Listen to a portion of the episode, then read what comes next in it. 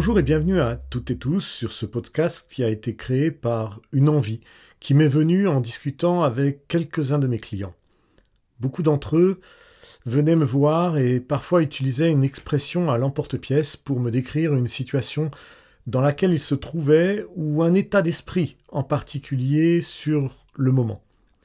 Pour certains, pardonnez-moi l'excès de langage, ils avaient la tête dans le cul ou la tête dans le guidon la tête dans le brouillard, la tête dans les étoiles, la tête dans les nuages, la tête dans le coltard, la tête dans le sac, la tête dans le bocal. Vous avez compris, je pense, l'idée générale. Cela fait environ un an et demi que je coach, surtout des particuliers, des salariés, qui manquent souvent d'énergie face à des problèmes qui, de mon point de vue, semblent minuscules à surmonter. Nous ne sommes malheureusement pas tous équipés de la même grille d'évaluation des problèmes, et ce qui semble petit pour moi peut être une véritable montagne pour d'autres. J'ai eu envie de créer ce podcast, La tête dans le coach, pour vous aider à comprendre ce que des professionnels du coaching sont capables d'apporter pour aider à libérer nos clients de souffrances souvent inutiles. Je m'appelle Olivier Mendes, je suis coach de vie, coach pour manager, mais aussi formateur et auteur. Je vous invite à passer un moment la tête dans le coach pour sortir votre tête du brouillard et ainsi apprendre à mieux vivre au quotidien. Au moment où j'écris cette présentation, qui n'est pas encore un épisode de la série de La tête dans le coach, je suis accompagné de mon chat Ophélie, qui adore se blottir contre le clavier de mon ordinateur. J'ai donc l'impression de prendre trois fois plus de temps à rédiger une phrase qu'il ne me le faudrait en temps normal. Même si cela m'agace, j'adore mon chat, et pour rien au monde je n'aurais envie de la bouger pour l'empêcher de faire sa sieste sur mon clavier. Donc, vous voyez bien qu'un tout petit problème comme celui-ci crée en moi une frustration que j'ai l'impression de gérer. L'impression seulement. Car en fait, en laissant perdurer cette situation dans un moment sans trop d'enjeux comme celui-ci, à d'autres moments, plus stressants, je risque de monter en température pour rien, simplement parce que la tension de ce que je serai en train de faire sera plus importante. Ophélie, bien sûr, n'y est pour rien, et dans tous les cas, elle n'y sera toujours pour rien, puisque c'est moi, et moi seul, qui la laisse s'installer et profiter de mes caresses de l'autre côté du clavier. Dans le coaching, il faut comprendre que le vrai responsable, c'est nous-mêmes, car nous ne sommes pas en mesure d'agir directement sur les autres et sur leur comportement, mais nous pouvons agir sur nous-mêmes. Bref, j'ai 47 ans et je vis entre Bussy-Saint-Georges en Seine-et-Marne et Bordeaux, où j'ai des attaches professionnelles. Nathalie, mon adorable épouse, me supporte depuis plus de 25 ans et depuis presque deux ans de façon professionnelle même, puisque nous collaborons à sa petite entreprise de développement personnel qui s'appelle Cheluna. Cheluna, S-H-E-L-U-N-A. Mon vrai métier, je dis ça parce que lorsque je dis que je suis coach de vie ou life coach, on me demande toujours ce que je fais à côté pour, pour vivre, pour gagner ma vie. C'est d'ailleurs une remarque qui au début me dérangeait un peu, parce que c'était pour moi une manière de me dire que ce que j'apportais aux autres n'avait pas vraiment de valeur. Aujourd'hui, j'ai appris à en rire et à dépasser ce genre de remarques. Mais pour la petite histoire, avant d'être coach, je travaillais dans le monde compliqué des ESN, les entreprises de services numériques, anciennement appelées SS2I, Société de services euh, informatiques en ingénierie informatique. J'y étais chef de projet, surtout dans la partie infrastructure et logiciel. Bref, c'est n'est pas vraiment ce qui est important ici. Avec le temps, et en ayant déjà accompagné des personnes qui exerçaient exactement le même métier que moi, je me suis passionné dans l'accompagnement euh, de cadres en ESN parce que ça résonnait complètement avec mon histoire personnelle. Je ne vous dirai jamais que ma vie professionnelle d'avant était merveilleuse et que j'adorais les interactions que j'avais au quotidien dans ce métier. Pour être honnête, j'ai toujours été assez sensible depuis l'enfance et des choses même anodines me touchaient fréquemment. Certaines me touchent encore aujourd'hui, mais je travaille à l'acceptation de ça. Ce que je veux dire, c'est que ma vie intérieure est assez intense.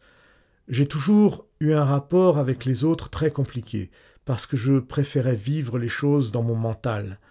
J'observais les autres, je m'interrogeais sur leur motivation à faire telle ou telle chose, j'analysais constamment les événements qui se produisaient et comble du sadisme, je me compliquais la vie en rejouant souvent les conversations que j'avais eues, en les corrigeant sans cesse dans ma tête pour comprendre ce que j'avais pu dire de mal ou ce que j'aurais pu dire de mieux. Franchement, j'ai très tôt compris que je ne fonctionnais pas comme les autres et je me doutais bien que les choses étaient moins compliquées dans la tête des autres. Enfin, c'est ce que je pensais avant. Parce que depuis, j'ai aussi compris que nous sommes tous sujets à plus ou moins de charge mentale et émotionnelle. Ma façon de voir les choses a foncièrement changé au moment de mon premier burn-out, en 2012. La fatigue de l'effort associée aux heures supplémentaires et aux distances de déplacement de plus en plus longues ont eu raison de moi. La pause qui en a suivi m'a permis de réaliser que mon corps avait ses limites. Mais je n'avais pas encore touché du doigt le fond du problème. Deux ans après, j'ai fait mon deuxième burn-out, qui m'a donné mon illumination. Mon esprit aussi avait ses propres limites. Corps, cœur et esprit devaient fonctionner de concert pour que moi, Olivier, je sois bien en tout point. Et ce n'était pas en continuant dans mon métier que je trouverais la paix et le soulagement intérieur nécessaires pour cela. J'ai à partir de cet instant changé totalement de cap, pas d'un seul coup, mais par étapes, pour devenir le coach de vie que j'aspire à être aujourd'hui. Il faut savoir que j'ai beaucoup tâtonné avant de trouver le bon média, celui qui conviendrait le mieux pour échanger avec vous. J'ai tenté le blog, YouTube, Instagram et le classique Facebook. Finalement, c'est grâce à un ami portugais que j'ai vu pendant les vacances que j'ai compris que le format du podcast était une mine d'or pour la diffusion de mon message. Pourtant, j'en écoute moi-même pas mal tous les jours et en plus, comble du comble, mon premier emploi dans les années 90 était celui d'animateur radio. Ça ne me rajeunit pas vraiment cette histoire. Alors moi, comme nombre d'entre vous, j'écoute des podcasts en tout genre. Beaucoup d'ailleurs sur Arte Radio, lorsque je joue aussi avec mon chat, ou lorsque j'attends le train, et dans le train, et voilà. Bref, un peu partout. Je me nourris de l'expérience d'autres coachs, de thérapeutes, de maîtres Yi Jing, un outil de divination que je pratique régulièrement, mais aussi des sujets plus légers comme la vie d'un globe-trotter surfeur à travers le monde. De façon générale, j'ai envie qu'un podcast soit inspirant pour moi et je suis convaincu que beaucoup d'entre vous cherchent également la même passion dans un énième podcast sur le développement personnel.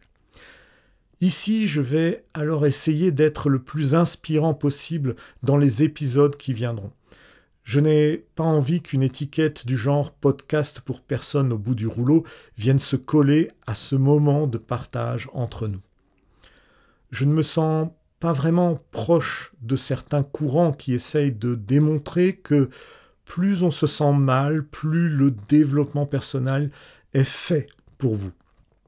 Pour moi, c'est une pratique qui fait grandir l'esprit avant tout et nul besoin d'être déprimé au 36e dessous pour chercher à s'ouvrir à des expériences de vie riches et différentes. Oui, vous pouvez aller bien, vous pouvez être heureux et épanoui et tout de même apprendre le yoga, à méditer, le tarot de Marseille, le Yi Jing, à développer euh, son intuition ou ses capacités extrasensorielles, à devenir maître Reiki ou magnétiseur, et je ne fais qu'effleurer le début de l'iceberg des possibilités en vous donnant ces quelques exemples. Une nouvelle ère est apparue depuis peu, une ère où la science, la psychologie, le spirituel et même l'ésotérisme font apparaître des personnes qui ont envie de transmettre une certaine énergie à ceux qui en manquent singulièrement. Donc, dans ce podcast, je vais vous faire entrer dans la tête du coach, ma tête. Je garderai mon franc-parler, mon humour qui plaît ou non, et une bonne dose de sincérité. Mon but n'est pas de vous livrer ma vie comme un roman photo, mais de parler de la vie en général, celle que nous vivons ou subissons pour certains. J'ai envie de vous dire comment fonctionnent les émotions que l'on peut ressentir et comment les gérer pour trouver votre équilibre intérieur lors de vos interactions avec le monde extérieur.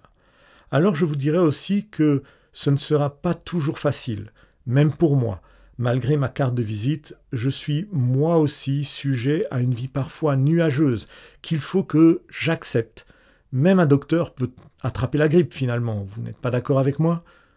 Mais si moi j'ai réussi à lever mes doutes et certains des nuages noirs de mon esprit, je pense humblement que je peux vous aider à lever certaines de vos faiblesses à travers ce podcast et les outils que je vous présenterai lors des épisodes à venir.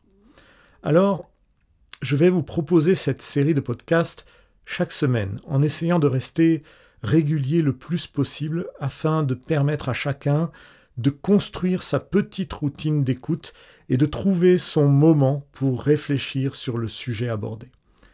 Vous pouvez bien sûr interagir avec moi pour me solliciter sur un sujet en particulier que vous souhaiteriez que j'aborde dans les épisodes suivants, sachant que je n'ai pas de plan préétabli à ce jour et que les podcasts se créeront semaine après semaine, surtout en rapport avec mes coachings de la semaine ou une actualité particulière comme nous avons pu en avoir ces derniers mois.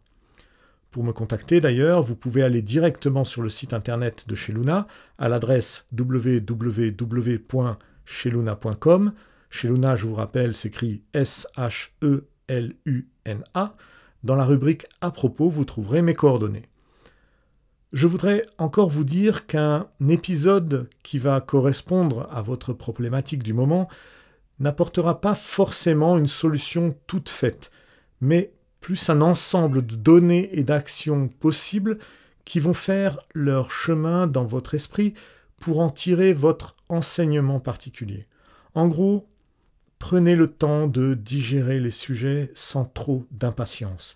Le coaching est aussi l'affaire de bienveillance envers soi-même. Voilà.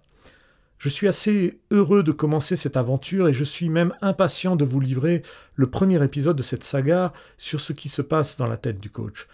Ce podcast sera disponible d'ailleurs sur de nombreuses plateformes, dont vous trouverez la liste en cliquant sur le lien qui se trouve sur le site chez Mais pour faire simple, euh, iTunes, Spotify, Google Podcast et Breaker sont de la partie. N'hésitez pas également à me suivre sur Instagram ou sur LinkedIn pour continuer l'expérience. Si vous avez aimé ce contenu, je vous invite aussi à le partager avec vos amis, vos collègues, votre famille, si vous pensez qu'ils pourraient aussi être intéressés par ce sujet. Abonnez-vous aussi pour ne pas manquer les prochains épisodes. Sur ce, je vous souhaite le meilleur. Portez-vous bien. Salut